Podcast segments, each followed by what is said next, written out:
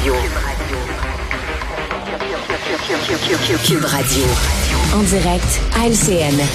C'est le moment d'aller rejoindre notre collègue Richard. Salut Richard. Salut Jean-François, je sais pas toi, mais j'ai tellement bien dormi hier parce que ça m'inquiétait les histoires de violence à Montréal, ça m'inquiétait. Mais là, tu sais, quand j'ai appris que la SQ a envoyé quatre chars de police pour arrêter un couple qui avait acheté des cigarettes sans timbre à Kanawaki, je dis enfin, on arrête les vrais bandits, tu sais.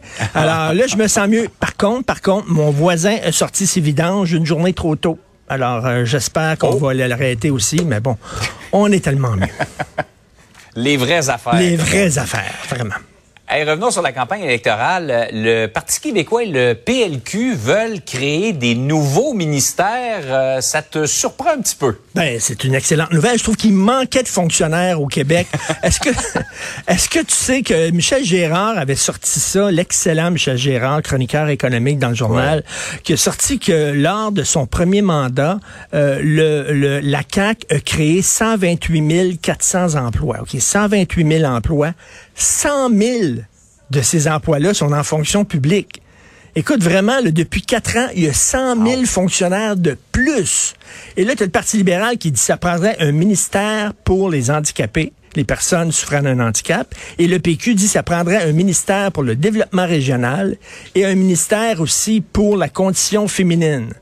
Moi, je dis, pourquoi s'arrêter là? Écoute, ça prendrait un ministère pour les sans-abri, un ministère pour les végétariens, un ministère pour la pénurie d'emploi, un ministère contre la violence. Tu sais, tu sais que tu sais qu'il y, a- y y des gens qui sont qui sont fâchés, des députés qui sont fâchés parce qu'ils n'ont pas eu leur ministère. Mais là, grâce à ça, chaque député élu du gouvernement du gouvernement pourrait avoir son ministère et sa limousine. Ça serait fantastique. Non, mais comme si. Non, mais qu'on s'entende bien, Richard, ces, ces problématiques-là que tu viens de nommer sont importantes. Ben oui. Mais ce que tu dis, c'est pourquoi créer une autre structure Mais pour régler ces problèmes. C'est comme au Québec, justement, s'il y a un problème, si on ajoute des fonctionnaires, le problème va se régler. Je m'excuse, on a un ministère de l'Environnement. Regarde la situation de l'environnement euh, au Québec. 2,5 millions d'analphabètes fonctionnels, malgré le fait qu'on a un ministère de l'Éducation. Est-ce que la réponse à chaque problème, c'est d'avoir davantage de, de hauts fonctionnaires, de ministres, de sous-ministres, etc. Écoute, on peut se poser la question. Je pense qu'on aimerait avoir un État qui soit plus performant et peut-être un peu moins gras aussi. L'envoyer au gym, comme disait à l'époque Jean-François Lisée.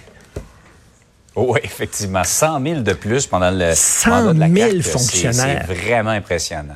Ouais. Hey, scène internationale, euh, Vladimir Poutine nous inquiète, euh, ben, il nous inquiète depuis euh, qu'il a envahi l'Ukraine, mais là, avec ses propos et ses gestes posés les derniers jours, on se demande jusqu'où il va aller. Il parle du nucléaire, il ramène 300 000 euh, réservistes. Écoute, il est comme, euh, il est comme, euh, un rat pogné dans un coin, là, puis là, qui va te sauter Ouais. d'en face parce qu'il peut pas faire autre chose. Alors, ça va pas très bien du tout pour euh, Poutine. Donc là, il est rendu à faire une mobilisation, quasiment à dire à la population, vous allez vous battre en Ukraine. Les gens ne veulent pas. Écoute, une des recherches les plus populaires sur Google en Russie, c'est comment se casser un bras, euh, parce qu'il y a des gens qui veulent se casser un bras pour ne pas avoir à aller au front, ou comment quitter la Russie. On dit que tous les vols Ouais. en direction de la Turquie sont, il y a plus, il y a plus de place, là, tous les vols. Les gens euh, veulent partir, ne veulent pas aller se battre. Et là, lui, écoute, on- on est dans une situation très bizarre, très contradictoire, c'est-à-dire que plus l'Ukraine fait des gains, plus ça devient dangereux pour l'Ukraine. Parce qu'à un moment donné, Ouais. si Poutine il dit là, je peux pas régler cette histoire-là avec une armée conventionnelle, j'ai encore le doigt sur le bouton, puis l'Ukraine n'a pas d'armes nucléaires, nous autres, on en a une. Donc, là, il y a des Ukrainiens, je lisais cette semaine des textes intéressants, des Ukrainiens disent, mais écoute, euh, les avancées de l'armée ukrainienne, pour nous, c'est pas une bonne nouvelle, c'est une mauvaise nouvelle, parce que justement, ça pousse euh, Poutine dans un coin. Écoute, ça devient, ça fait longtemps qu'on en parle du danger du nucléaire et tout ça, mais là, coudonc, on va-tu revenir dans les années 60 où on donnait des cours dans les écoles aux enfants en disant, là, en cas d'alerte nucléaire, Ouais. mettez-vous sur votre bureau comme ça, là?